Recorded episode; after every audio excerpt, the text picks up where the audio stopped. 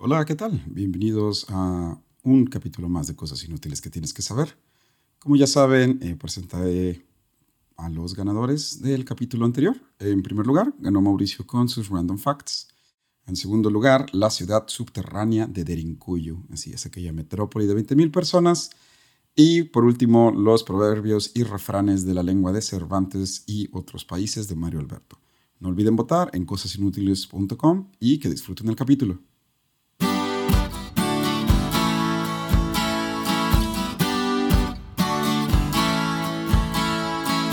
Cosas inútiles que tienes que saber. Donde te enseñamos cosas que no te van a servir de nada, pero siempre es bueno saber.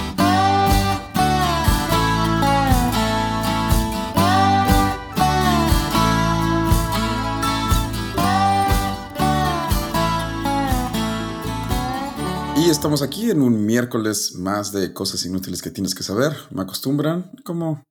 Me acostumbran a acompañar, quiso decir mi Así hermano. es, Sí, exactamente. efectivamente. Me acompañan como de costumbre mis hermanos Mauricio. Hola, Mau. ¿Qué tal, Luis Fernando? Muchas gracias a todos los que nos sintonizan una vez más en Cosas Inútiles. Mario Alberto. ¿Qué tal? Bienvenidos y bienvenidas un miércoles más. Así es, me acostumbran a acompañar o me acompañan a acostumbrar mis hermanos. Muy bien, perfecto. El día de hoy eh, van a hablar Mario Alberto y Mauricio. Eh, dejen nomás que Mario Alberto se deje de mover, porque Perdón. está ahí acomodando la cámara y todo para que lo veamos bien. Ustedes no lo ven, pero nosotros sí. este, y ¿les parece si empezamos con mi random fact? Vámonos. Dale. Muy bien. Ahora sí, dato totalmente inútil que en realidad no tienen que saber, pero se los voy a decir. Ok. Ahora sí haciendo honor al nombre del programa. Suena bastante. ¿Sabían? ¿Mandé? Suena bastante ad hoc, de hecho. Sí, sí. ¿Sabían ustedes que solo 4% de todos los mamíferos del mundo son animales salvajes? Espera, espérate, déjamelo razón. Sí, proceso, espera. Solo el 4% de los mamíferos son O sea, animales de- salvajes. De la biomasa total de mamíferos en el planeta, solo el 4% representa a todas las ballenas, a todos los elefantes, a todos los tigres, o sea, todos esos juntos solo representan el 4% de la biomasa total de mamíferos en el mundo. Eso ¿Por no hace humanos mucho o qué? sentido, qué raro. Ah, sí, de hecho por los humanos, ya que el 34% del resto somos los humanos y 62% son animales de granjas y mascotas. Sí, pues sí. Ay, ay. Y, o sea, ¿y todo el océano qué? Por eso, o sea, pero de mamíferos. Estamos hablando de mamíferos. ¡Mamíferos! o sea, sin incluir peces ni reptiles. Mm. Obviamente los reptiles son los que más tienen biomasa. De hecho, ahorita les voy a decir unos números de otros. Pero bueno, en mamíferos solo el 4% que incluye ballenas, elefantes, camellos, leones, tigres. Bueno, no, de hecho no, camellos no, porque muchos camellos se consideran como ganado, entre comillas. Eh, Pero bueno, del 62% de los animales de granjas y mascotas, solo 1% son nuestros perritos y gatitos y hámsters y cuyos y todo lo que se considere mascota mamífero. Obviamente las vacas son las que más ocupan espacio con un 35%, o sea, Vaya. más de la mitad de todos los animales de granja, o sea, de la biomasa, que la biomasa se, se calcula en toneladas de carbono, eh, viene de las vacas, seguidos por los puercos con un 12% y después los búfalos con 5%. Y bueno, ya muchos animales, caballos, este, Es como dijimos, camellos, borregos, ovejas, todo eso, ¿no? Ove- borregos Sí hay muchas vacas. Sí hay muchas vacas y son Sí, muy grandes. Los humanos representamos algo así como 60 millones de toneladas de carbón, que es como se mide la biomasa. Sin embargo, el krill del Atlántico es la especie más numerosa con estimaciones llegando a casi 500 millones de toneladas de carbonos. El krill, no la ciudad. El Sí, animalito sí, sí, diminuto chiquito. El que los come las ballenas. El que se comen las ballenas. Exacto. 500 millones de toneladas de carbono. Es decir, muchas veces más que los humanos, porque no sé matemáticas simples. Pero 500 entre 60. Casi 10. Ah, te iba a ayudar, Ah. pero no, la neta. No, sí, tampoco la armo para esos. Bueno, hace 100 mil años, todos los animales del mundo eran aproximadamente, o sea, bueno, todos los mamíferos del mundo eran aproximadamente 20 millones de toneladas de carbón, hace 100 mil, cuando más o menos empieza la, la aparición de los primeros Homo sapiens. Es decir, que hoy en día los humanos somos tres veces más, solo los humanos somos tres veces más que todos los mamíferos del mundo hace 100 mil años. Órale. Ese número incluye mamuts, la megafauna salvaje, todos los animales que vimos en la película de Era de Hielo, o sea, todos esos mega, o sea, obviamente no los de la Era de Hielo, pero, o sea, esas especies, o sea, no, bueno, quién sabe si había un Manfred un Cid y un Diego, pero, o sea, todos esos, me, la megafauna. Y después de la extinción de la época cuaternaria, hace 10.000 años, de la cual eh, los humanos probablemente fuimos responsables, en parte con eh, la finalización de la edad de hielo, el número bajó de 20 millones de toneladas a 15.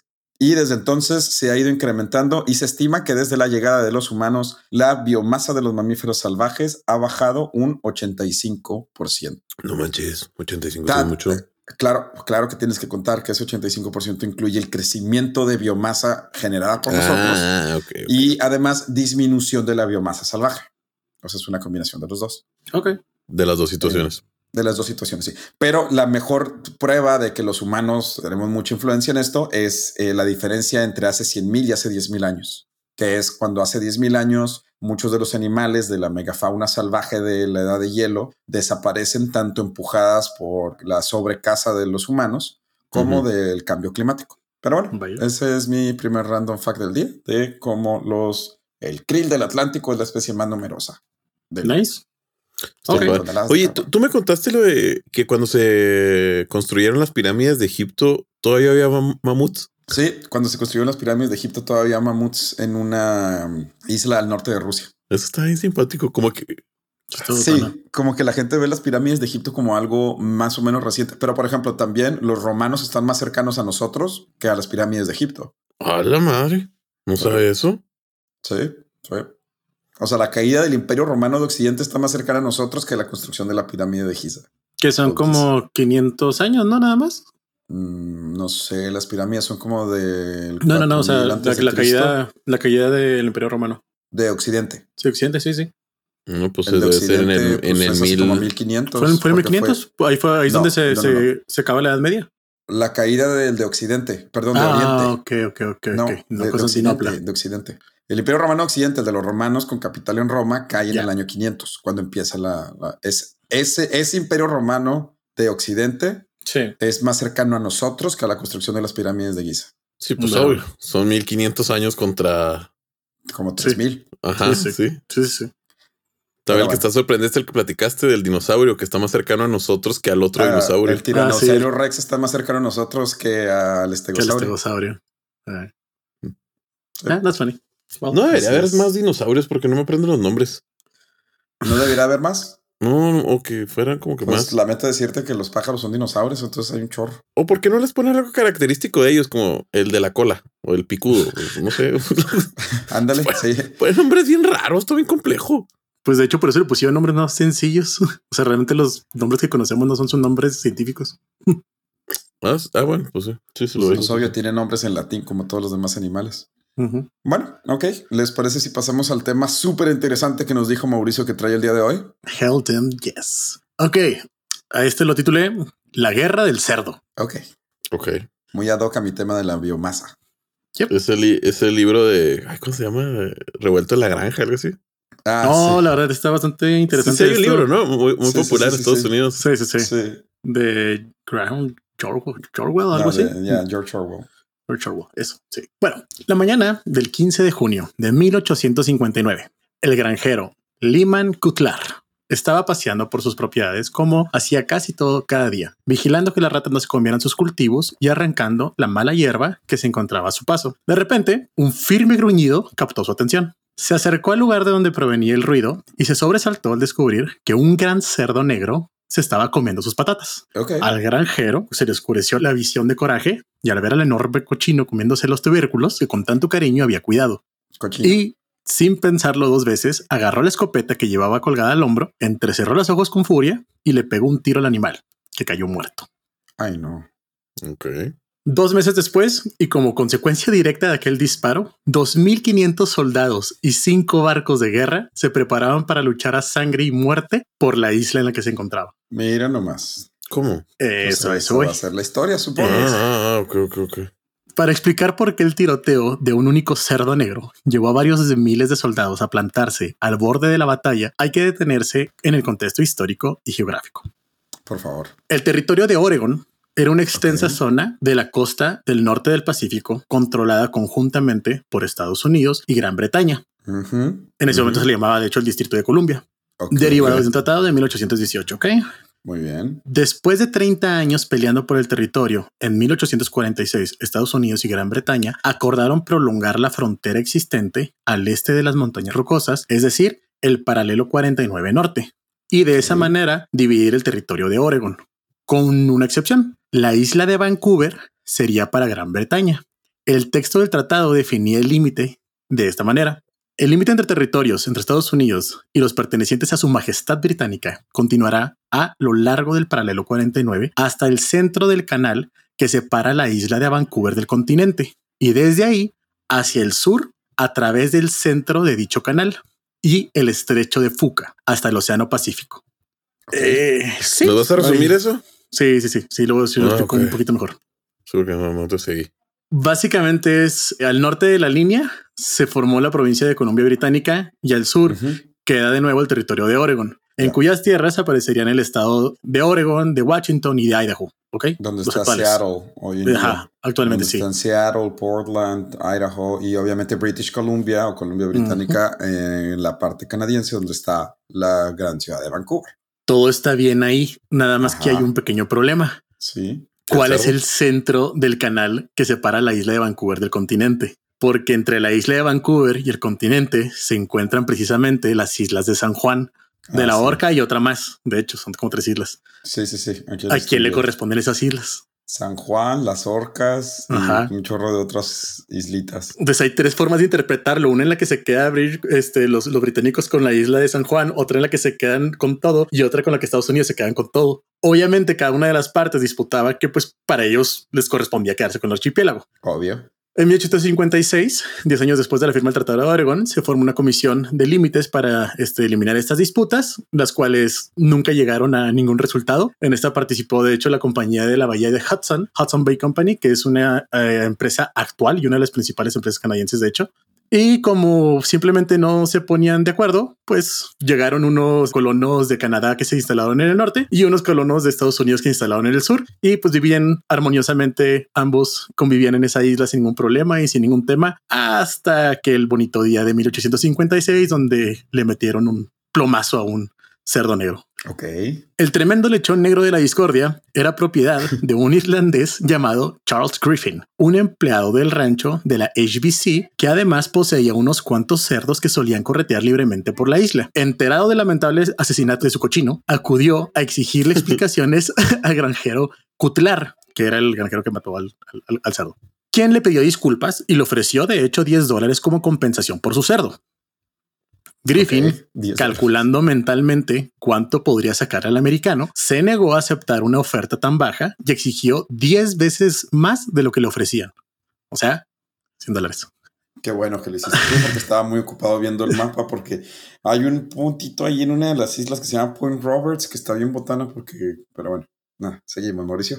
A esta, esta exigencia, Cutlar simplemente respondió alzando lentamente su dedo medio ante la cara del irlandés y retirando su oferta previa.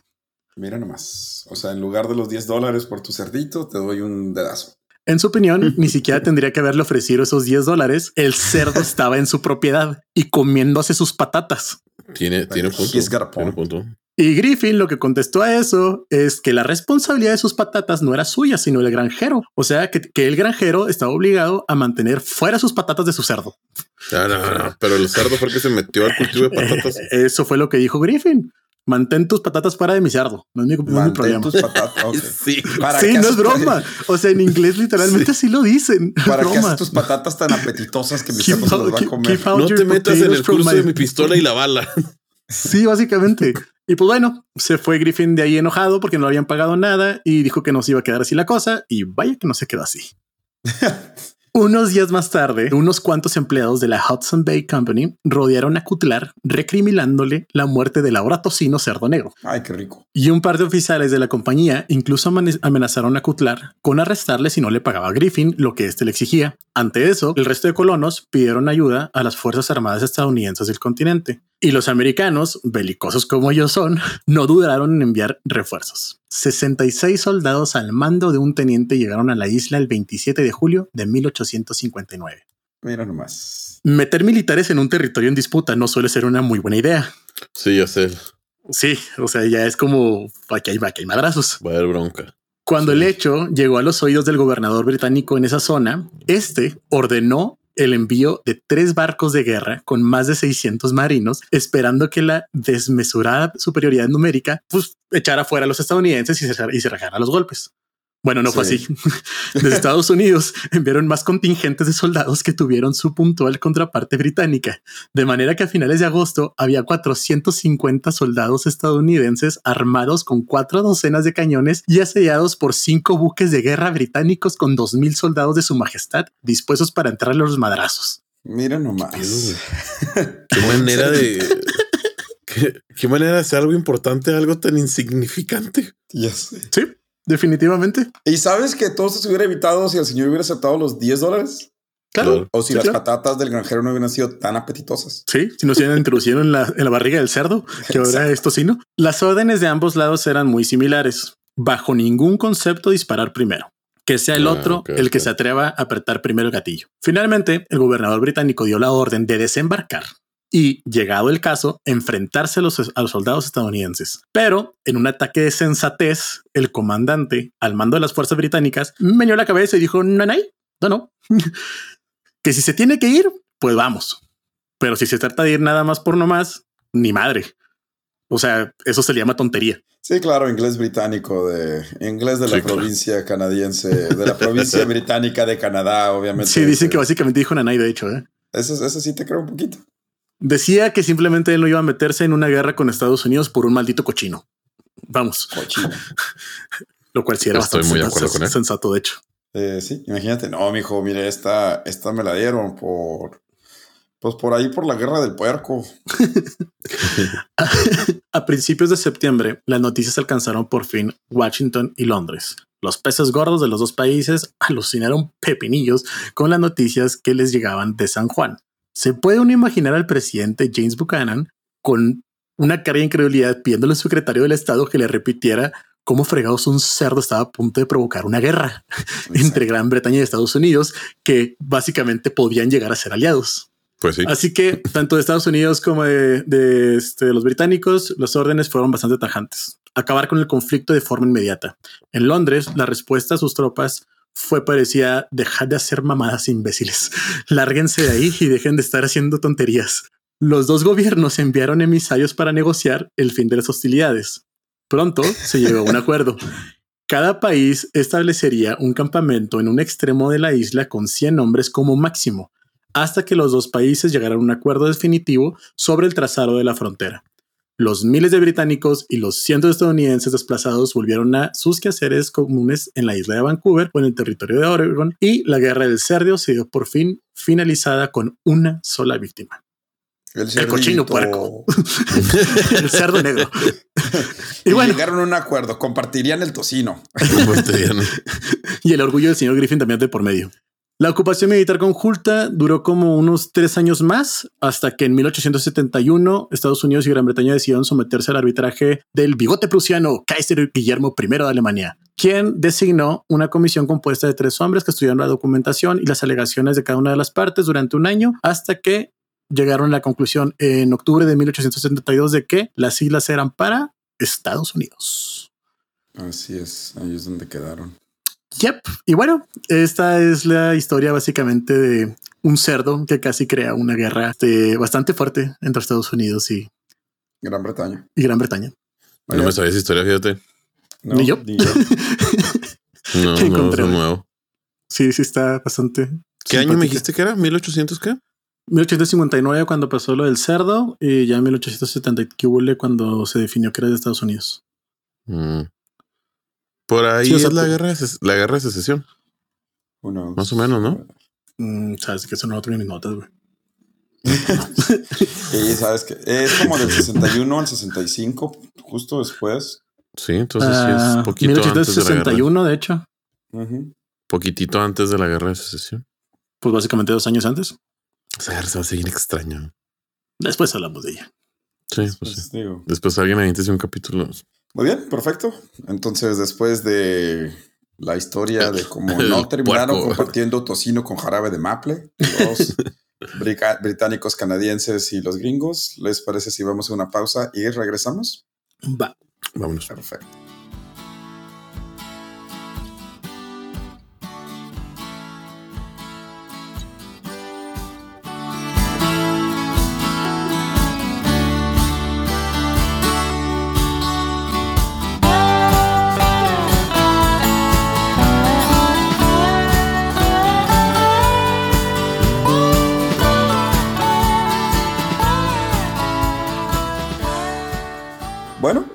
Estando de vuelta, esperemos que no les haya dado mucha hambre con la historia de Mauricio y de cómo Estados Unidos y Gran Bretaña casi se despadazan por tocino. Ese es el resumen, ¿no? Por un Sí, puerco. básicamente. Por un puerco. Un Muy cerdo bien. negro. Ahora eh, les voy a platicar yo uno de mis random facts. Ok. Mi random fact, el segundo, se trata de Bluetooth. Así es, la tecnología que vino a revolucionar nuestros teléfonos a mediados de los 2000 con la posibilidad de pasar fotos y canciones sin tener que estar pegando tu teléfono de tus amigos por infrarrojo. Como Sí. tontos. Sí, sí. Así es. Aquellos tiempos de juventud, cuando los teléfonos traían siempre una cosa nueva: cámara, pantalla color, jueguitos, infrarrojo, Bluetooth. Walkman. Cada nueva iteración tenía algo bien interesante. No como ahora que es lo mismo, pero más grande y con cámaras que la neta nunca vamos a usar al nivel que deberíamos o podríamos usar. O sea, ya, ahorita ya. Pero bueno, ok. Bluetooth fue una tecnología inventada en 1998 y le debe su nombre al antiguo rey danés Harald Bluetooth Gormson. El nombre lo propuso Jim Kardach, que era uno de los ingenieros que, de Intel que estaba trabajando en desarrollar esta nueva tecnología y que en ese momento estaba leyendo un libro de historia danesa y vikinga. Entonces, pues cuando estaban pensando un nombre para llamar al proyecto de manera interna, pues él escogió que Bluetooth porque justo acaba de leer la historia del rey Bluetooth. Por eso la ve literalmente parece vikinga. Sí, ahorita, ajá, ahorita vamos a de dónde viene el logo. Ah, Eh, pues sí, el nombre le gustó porque justo iba en esa parte y lo escogieron nomás como un nombre provisional, ¿no? O sea, era el nombre con el que se iban a referir internamente al proyecto. Y esto le iba a dar tiempo al equipo de marketing para, pues, idear algo que fuera más llamativo. Sin embargo, el equipo de marketing solo llegó a dos palabras, una llamada Radio Wire y la otra PAN, PAN, P-A-N, Personal Area Network, o como LAN o WAN, pero con una P. La favorita del equipo era la segunda, PAN.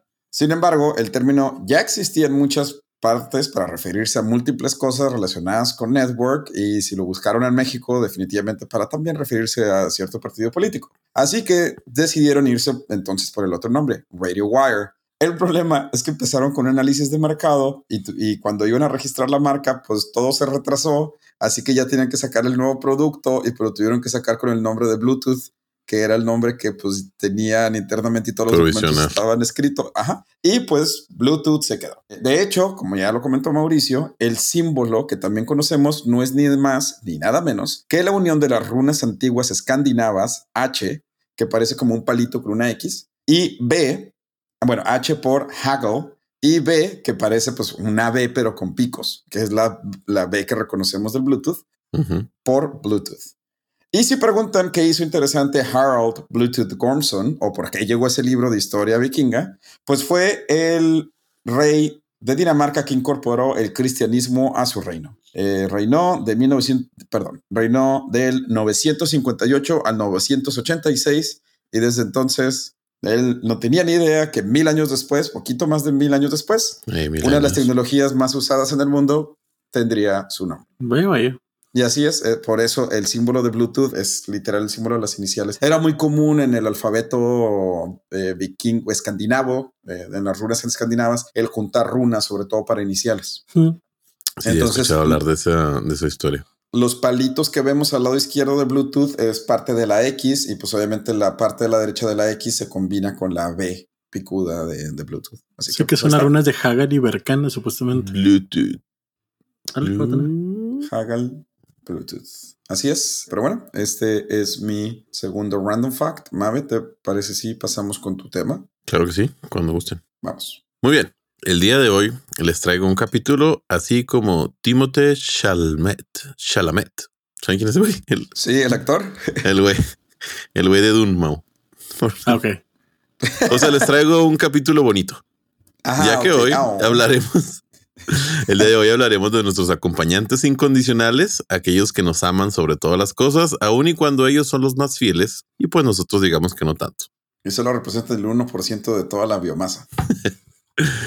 Desde Laika, quien nos abrió las puertas del universo, y no en el sentido figurado, hasta la famosa Frida, quien ayudó a encontrar personas atrapadas en los terremotos. El día de hoy, el capítulo, lo haremos en un pequeño recuento de cómo, cuándo y por qué nuestros queridos caninos se han vuelto una parte esencial de nuestras vidas. Y vaya, que una vez más no es en el sentido figurado.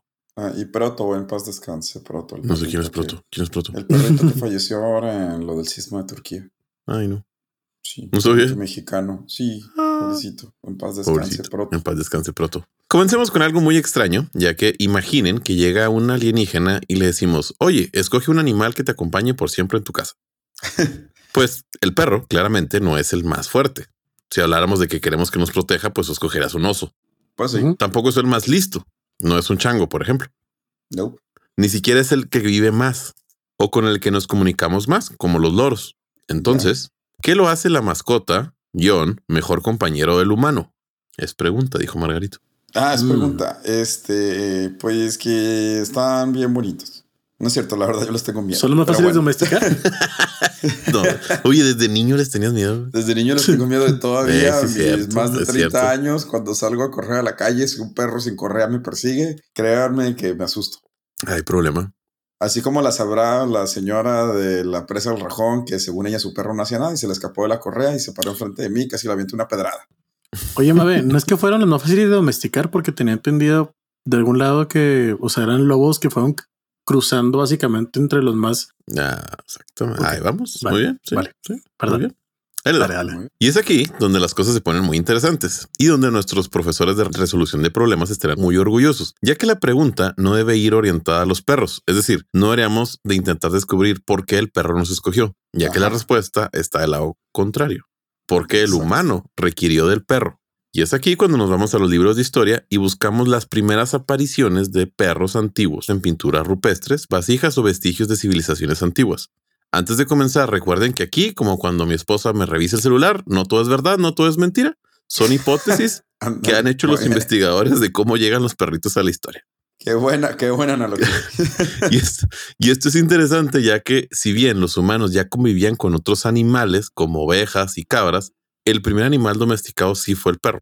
El humano ya convivía con otros animales antes del perro. Pero el perro sí lo domesticaron para domesticarlo. Sí, o sea, Exacto. Comenzamos con la teoría que los lobos, como dijo Mao, antepasados de los perros, los cuales de hecho eran una amenaza para el humano. No dice que los lobos cazaban humanos, pero pues que sí eran una amenaza para ellos. sí, pues sí.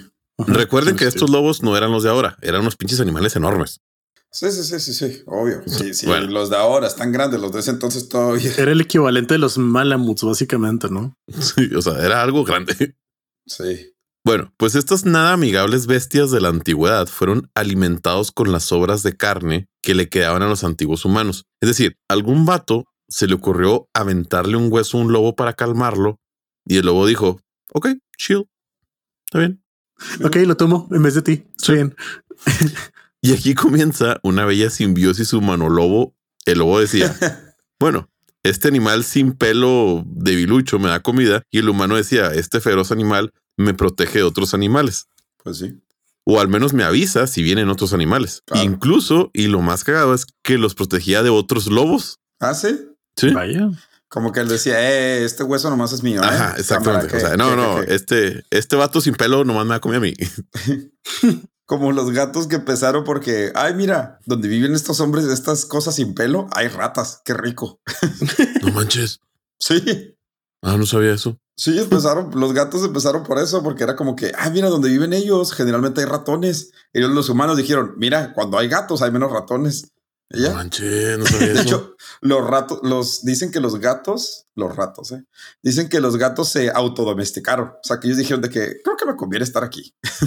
pues como los lobos también. Sí, como no. O sea, el, el letrero de cuidado con el perro es el aviso más viejo de la historia.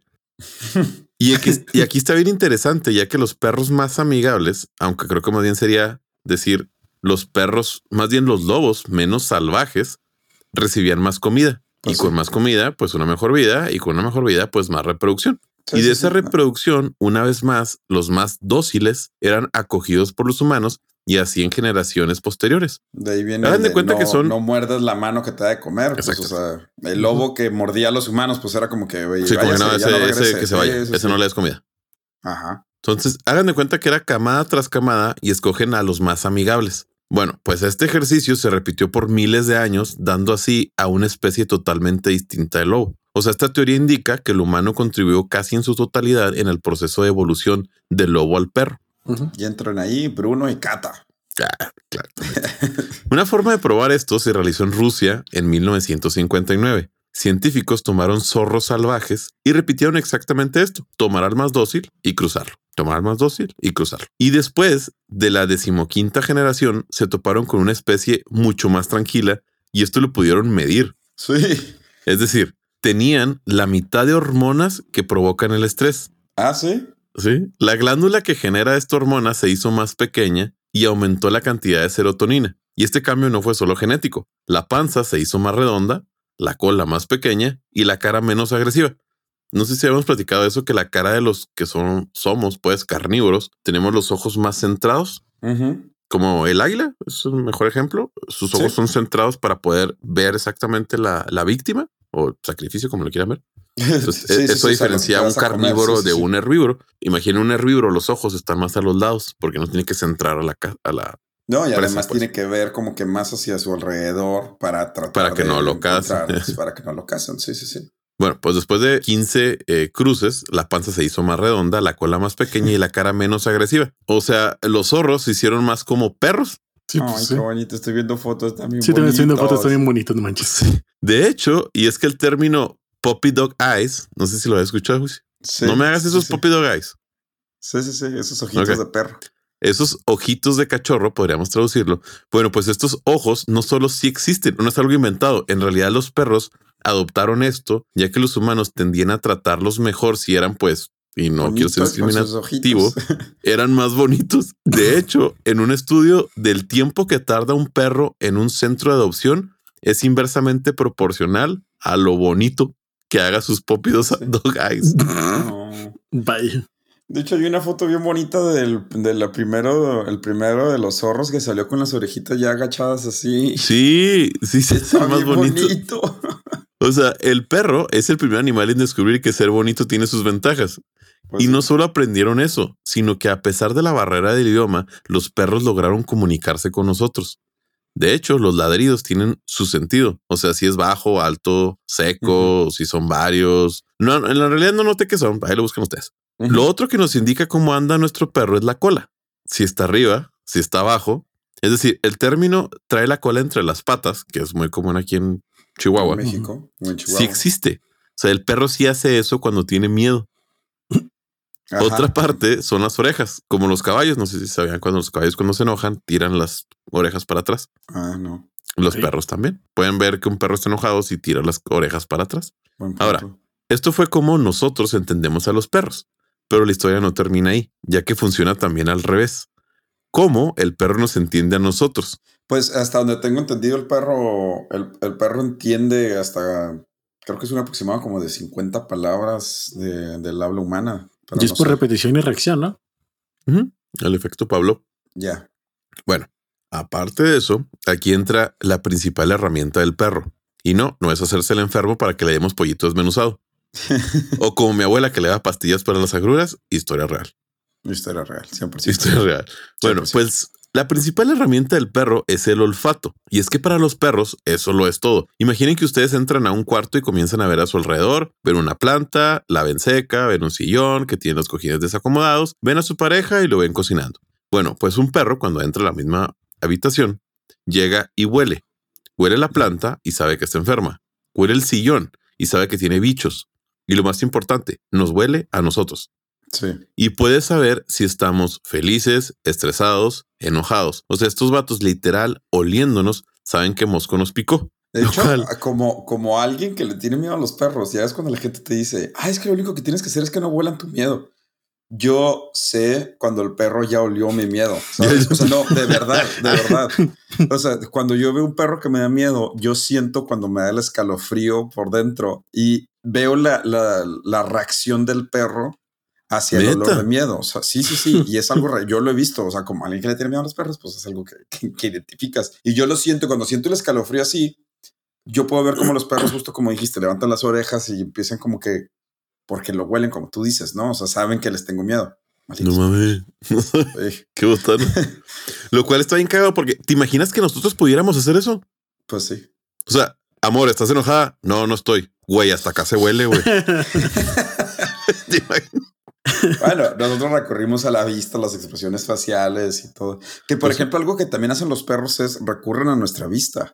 Si te Ah, ¿sí? fijas, sí, o sea, nosotros tenemos muy, muy grande la parte blanca de los ojos, ¿no? Y somos de los pocos animales que tenemos eso y eso tiene que ver con para poder señalar hacia dónde estás viendo, porque viene de lo que dijiste tú de la comunicación, ¿sí? O sea, si yo te quiero Ah, decir de que cuidado con el lobo que está allá, en lugar de hablar, te puedo señalar con los ojos dónde está el lobo. Oh, no sabía Y eso. los perros aprendieron también a, a leer eso, a leer el movimiento de los ojos de nosotros. Oye, tú me platicaste también uno muy interesante, que por qué a los perros desafortunadamente los atropellaban tanto.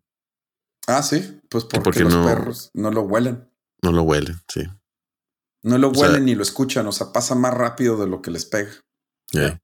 Sí, está hecho. Ahora, el perro tiene algo que obvio nosotros no, o al menos no con tanta pureza.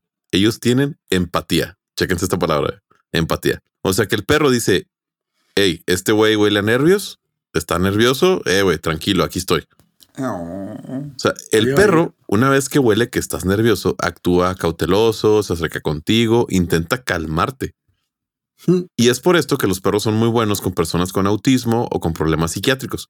El perro huele que un niño con autismo está nervioso o con ansiedad, que, es un- que des- desafortunadamente es muy común, y este Mm. le ayuda a calmarlo, como que, ah, este niño huele a nervioso, o sea, y Voy actúa diferente el hecho- perro. Ajá, sí. De hecho, se supone que Snoopy de Charlie Brown es ese, es un perro de ayuda, porque se supone que Charlie Brown, pues, está un poco malito. Ah, no sabía eso. Sí, sentido. sí, Snoopy es un Oh. perro de ayuda. Órale. Otro de los experimentos que hicieron para comprobar esto fue que metieron a una persona a un cuarto, un cuarto más caliente de lo normal para que esta persona sudara y le pusieron una comedia en una televisión y tomaron su sudor con una probeta y lo guardaron. Después le pusieron una película de terror e igual guardaron el sudor En estos frascos. Otro día, en otro lugar, destaparon uno de los botes y pusieron un perro a olerlo. Y pues resulta que el sudor, cuando vio la comedia, hizo que el perro se emocionara. Es decir, el perro saltó, dio vueltas, ladró, empezó a mover la cola. Caso contrario, cuando le abrieron el bote con el sudor de cuando vio la película de terror, hizo que el perro se alejara a la esquina. De hecho, su corazón se empezó a acelerar. El perro también se asustó. No, pobrecito. Sí. O sea, cu- cuando olió el sudor de una persona que estaba asustada, el perro también se asustó. Por eso le digo lo de la palabra empatía. Mm. Ah, qué O sea, se asustó y se fue a una esquina y dijo que, ah, ¿por qué estamos teniendo miedo? ¿Qué está? Ah, pero qué estaba. Ah, no sé qué pasó, pero yo también tengo miedo. Si vemos Sí, una película es- de terror y el perro de repente se asusta, no es que entendió la película, es únicamente que te olió. Exactamente. Es de exactamente. Bien, bien, bien, Pues sí. bien dicho. Y es porque es por lo que entra la palabra empatía. Y los Y perros lo son los masters en esto.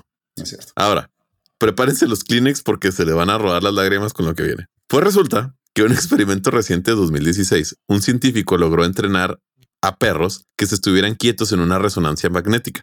Los perros se metían a este tubo gigante y del otro lado se les mostraban cosas. Primero una salchicha, o sea, un premio, algo que le gustan Sí. a los perros. Y después eh, un juguete en la mano de su amo, Ok. ¿sí? O sea, el dueño del perro. Sí. Bueno, pues en ambas ocasiones se iluminaba la misma parte, la región del cerebro de la recompensa. Es decir, para el perro era igual de gratificante ver a la salchicha que ver a su amo. Con un juguete. Oh. No mames. Y no solo eso, güey. Uno de cada cinco perros mostró incluso más placer el ver a su amo que la recompensa. No merecemos a los perritos. qué amigos, pedo. porque me No, dan miedo y los odio. No los No, merecemos. no. No, es cierto, No, no. es una palabra muy fuerte. es que sabes qué, sabes qué me pasa como persona. O sea, claro que me gustan los perros y todo, pero como persona que tiene una vida Fobia. conflictiva con los perros, ajá. ¿Sabes qué pasa cuando alguien dice que no le gustan los gatos? Nada. Nada. Todo el ¿Ah? mundo dice que, ah, ok. ¿Ah? ¿Sabes qué normal pasa que no cuando dices que no te gustan los perros? ¿Qué te pasa? De seguro no tienes corazón, güey. Es- Eso, eso me pasa mucho. Y mucha gente cree que porque como a mí casi no me gustan los perros, significa que me gustan los gustan los gatos. O sea, ni una ni otra. Pero yo sí he visto una reacción muy negativa de la gente cuando les digo que yo tengo un problema con los perros, porque lo tengo. O sea, y el problema está fundado. O sea, el problema tiene que ver con, con mi infancia. ¿eh? O sea, no crean que viene de, de que nomás porque sí. O sea, un perro me mordió cuando estaba muy chiquito, cosas así. O sea, de ahí viene el miedo. Pero, pero sí, o sea, los perros son tan buenos en ganarse el corazón de los humanos que aquellos de nosotros que no amamos a los perros inmediatamente, la tenemos de perder cuando lo dices en público, ¿sabes? Pues, ¿cómo no te pueden gustar los perros? O sea, Pero sí, o sea, o sea, yo, yo sé por qué no te gustan, o sea, sé de ese episodio, lo entiendo. Ajá, o sea, O sea, también sí es una mentada de madre, la verdad. O sea, si agarramos una raza de un animal salvaje, la domesticamos, lo hacemos inservible, básicamente, este, en estado de salvajismo, y después lo echamos a la calle. No mames, Sí, no sí, sí, sí, sí, sí, la- sí, la- está la- cabrón, güey, no jodas. O güey. sea, si lo pones de esa manera, sí está muy mal de cabe resaltar que el que me Sí. mordió no era de la calle, pero bueno, ¿quién está hablando aquí? ¿Quién está hablando de ese episodio? ¿Quién especificando? es? Pues, bueno, vale, pues sí, eh, se emocionaban más al ver a su dueño que una salchicha. Qué buena salchicha. Y pues me gustaría decirles que ya terminó los uh, de Wisi, pero no. Ya estamos en esta cursilería, así que se friegan conmigo. El estudio no termina ahí. Los investigadores se preguntaron, ¿los perros nos aman? O sea, yo amo a Bruno, pero Bruno me ama a mí. Pero no te ama a ti. Esa es la pregunta. Lo cual me, encantan estos estudios de, de estos científicos porque uno son bien irrelevantes y a la vez, Y y, a la vez súper bien hechos. Y, O sea- y a la vez súper interesantes. O sea, me imagino que, oye, oye, sí, sí queremos ver lo de crear energías 100% renovables, pero pues ahorita andamos con eso, lo del tema del amor de los perros, así que mejor vente el otro año. Güey, todavía es lo que no entiendo, güey. ¿Quién mierda paga esto, güey? No Sí, quiero saber, güey. ¿Quién financia estas madres, güey? Verás, O güey. sea, ¿te imaginas la, la- la junta de lluvia de ideas de que mm, energías renovables? Así nos querrán los perros. Oye, ¿tu esposo qué hace? Ah, está haciendo su PhD en saber si los perros nos quieren o no. cuenta conmigo. Entonces, ¿me ama o no me ama Bruno? Dejen a un lado que los perros no solo nos quieren más que una salchicha, son leales, hacen cosas por nosotros y son empáticos, que ya con eso deberíamos de poder contestar que si nos aman o no. Bueno, pues así como Piqué le dijo a Shakira, hay más, ya que la hormona que crea el amor, eh, así es, hay una hormona para medir eso, que también se hace muy cagado porque ustedes saben que existe una hormona para eso. Sí, o sea, de hecho, en teoría, a los humanos les dura nada más cuatro meses el enamoramiento. Después de eso ya es únicamente apego emocional. O sea, ¿está de acuerdo que le podemos preguntar a alguien de que, oye, ¿me amas? Y lo, sí, lo, bueno, ¿puedes escupir en esta probeta, por favor? no mames. Voy a ver cuál es tu, tu Sí, voy a checar tu nivel de- antepasados y además Oxitocina, oxitocina se llama eso, hormona. oxitocina. Ujú. La neta no sé si se mide en probeta, ¿eh? así que no me juzguen, no vayan, es solo un chiste. Pero bueno, ¿qué es la oxitocina? Pues es la hormona que segregamos, por ejemplo, cuando una mamá carga a su hijo por primera vez, es, es esa hormona. Pues en el 2015, los muy dedicados investigadores caninos midieron la oxitocina tanto de los amos como de los perros encerrados en un cuarto. Le pidieron a las personas, dueños de los perros, que acariciaran y vieran a los ojos a sus perros y en los dos aumentó la oxitocina. No solo en el perro, también en el humano. Y en los humanos también. Sí. Los investigadores llamaron a esto el bucle positivo mediado por oxitocina por otras especies. Ok. Yo le puse, What is love? y pues ya como último ejercicio, como si no hubiera ya suficiente evidencia, una investigadora genética buscó literal en el ADN de los perros la diferencia con los otros animales. Ajá. Y pues resulta que hay un gen que resalta en los perros y es el gen relacionado con la actitud receptiva. En inglés lo pusieron más fácil como openness. Ah, Sí, que sería como franqueza, genuino, honesto. Pues resulta que los perros traen mucho de ese gen. Y es ahí lo que los diferencia de los lobos y de cualquier otra especie. Los perros rescatan personas en terremotos, guían a personas con problemas visuales, buscan bombas o ayudan a niños con autismo por una razón muy simple, porque quieren hacerlo. O sea, literal, quieren hacerlo. Podemos Los entrenar a changos. No, si no los obligamos. Ellos traen un gen porque les gusta hacer eso. Oh. Ok. Es decir, podemos entrenar a changos para hacer todo esto que les acabo de decir. De hecho, se han entrenado changos para esto, incluso ratas. Pero es mucho más fácil con los perros, porque literal ellos quieren hacerlo. Qué simpático. Genéticamente, y eso lo han pasado por generaciones, ellos quieren ayudar, tienen un gen ahí que les ayuda a hacerlo. Y pues ese es el superpoder de nuestros perritos y por qué hemos creado una gran relación canino-humano. No merecemos a los perros. No merecemos Sí, a los la verdad, no, No lo merecemos. merecemos. No, neta no. Por más que no sea tan afín, yo sé que los merecemos. No, güey. Sí, nos quieren mucho. Sí. Órale, Yo me acuerdo ver a Daisy, la perrita de mis papás, a sus ya 11 años, ¿no? O sea, ya grande. O sea, eran equivalente a no sé cuántos años perro. ¿Te imaginas? O sea, digo, no sé cómo sea. O sea, por ejemplo, cuando vemos a, a mi abuelita que está a punto de cumplir 90 años, pues tiene toda esta experiencia, toda esta sabiduría. ¿Tú crees que un perro de como unos 14, 15 años, o sea, por ejemplo, Mini, Mauricio, que tiene 18, Ujú. ¿tú crees que ese perro ya es como que tiene toda esta sabiduría y dice, no, estos humanos? que-". O sea, no sé. No sé no si con los sé, lo que humanos, sí está pero por ejemplo. simpático es, por ejemplo, cuando, cuando llevamos a Mini a la casa, la reacción de Frida en específico, Natacha siempre es como que le vale madre, pero Frida, nuestro. Yorkie, literalmente se ponía a ser muy cuidadosa con ella.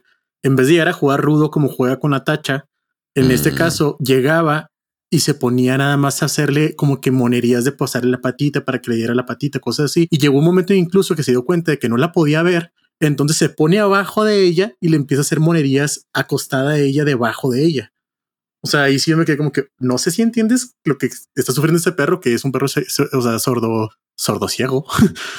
este, pero estaba haciendo esas monerías de tal ¿Es manera que sordo también, interactuar. Sí, sí, es sordo. No manches.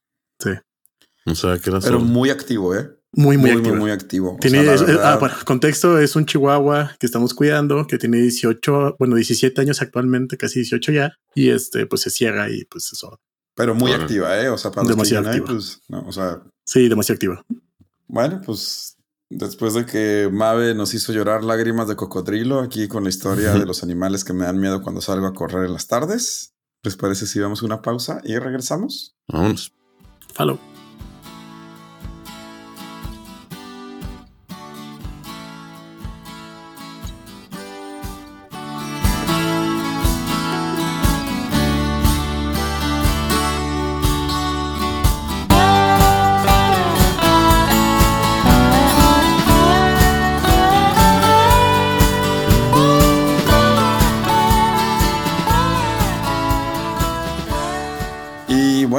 Regresando y lamentablemente no les traigo historias ni de puercos ni de perros, pero sí les traigo la historia de cómo Pepsi, así es, Pepsi, la industria competencia de Coca-Cola y eh, subjetivamente la, el, el mejor refresco de cola que existe, porque a mí me gusta más Ah, Pepsi es que que Coca.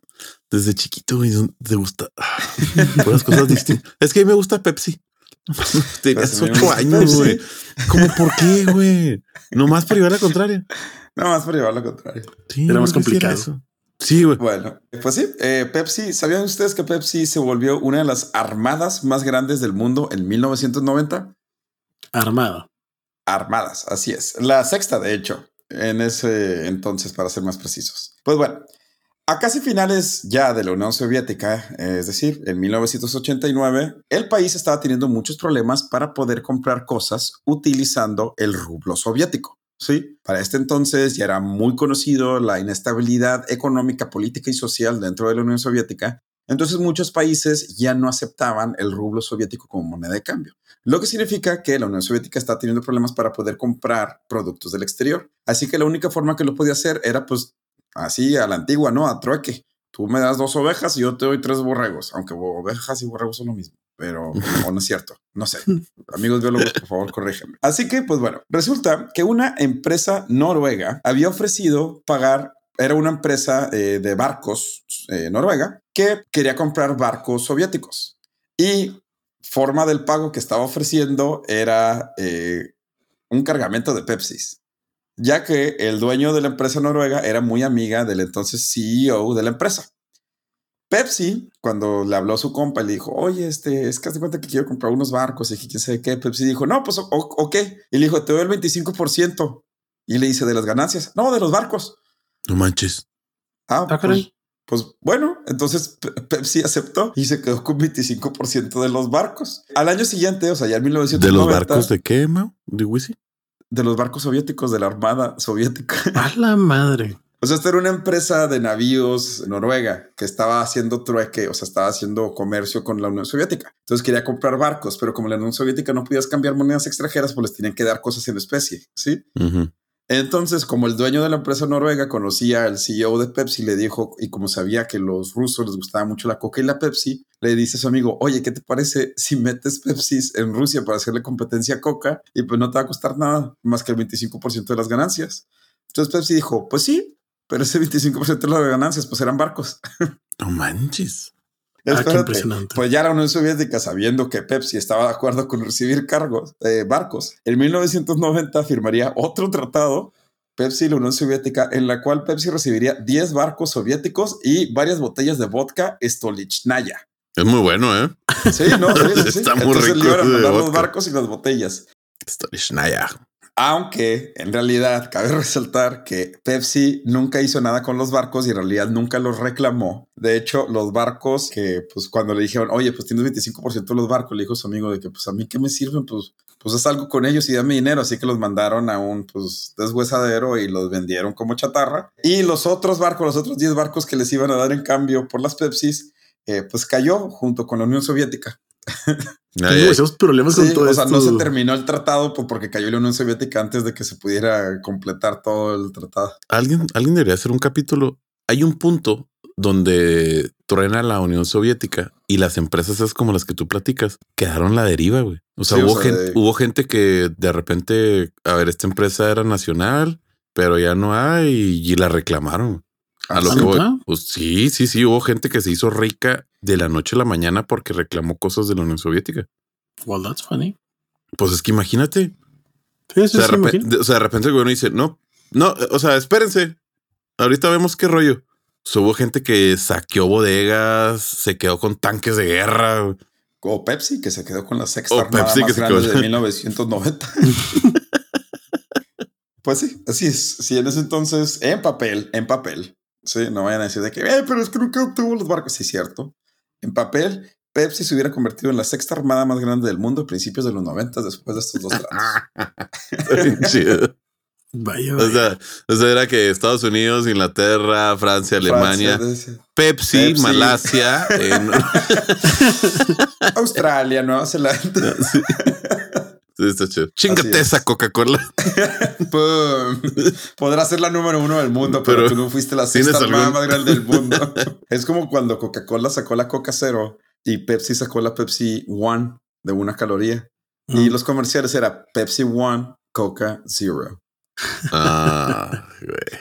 Si Pero Pepsi quieren es demasiado buena para eso. Muy creativos son los comerciales de la Pepsi, ¿eh? Sí, Pepsi es demasiado bueno para eso. Sí. Hay uno, no me acuerdo si era de Coca contra Pepsi o Pepsi contra Coca, pero me da mucha risa porque era un niño que llega a una máquina expendedora. Ah, sí. Y- y de- compró es de un- y Coca com- contra Pepsi. Es de Coca contra Pepsi. No, al revés, Pepsi contra Coca. Ok. Sí. Llega un niño y compra una Coca. Ajá. Y la agarra con la mano izquierda y lo compra otra Coca. Y la agarra con la mano derecha y luego la pone en el suelo y se suben las dos cocas para poder picar a la Pepsi. Sí. Se Sí, no sí. alcanza. Hay otro, hay otro también famoso de los 80, mi papá lo platica mucho, donde está una, una clase de arqueólogos revisando una casa de los 80, pero están como en el 2100, 2200. Y están revisando la casa y uno de ellos desentierra una botella de coca. Y luego se queda así viéndola y no sabe qué es y se le enseña al profe y luego el profe así que, ah, se emociona todo y como que les dice algo y luego después se hace como que pues un corte a todos platicando de la aventura tomando Pepsi. Ah, está chido. Bueno, ok. Y con esto no es un comercial de Pepsi, pero PepsiCo. Pa- Patrocínanos, Patrocínanos, por sí, favor. cuando, cuando gustes, eh, cuando cuando güey, ahí, preocupes. aquí, Sí. ya aquí tienes un fan, 100% desde chiquito. Bueno, entonces, pues no se les olvide votar por su tema favorito o si les gustaron más los random facts y algo que quieran decir antes de despedirse. Nada, nos vemos el próximo miércoles. Muchas gracias. Nos vemos en la siguiente. Hasta luego.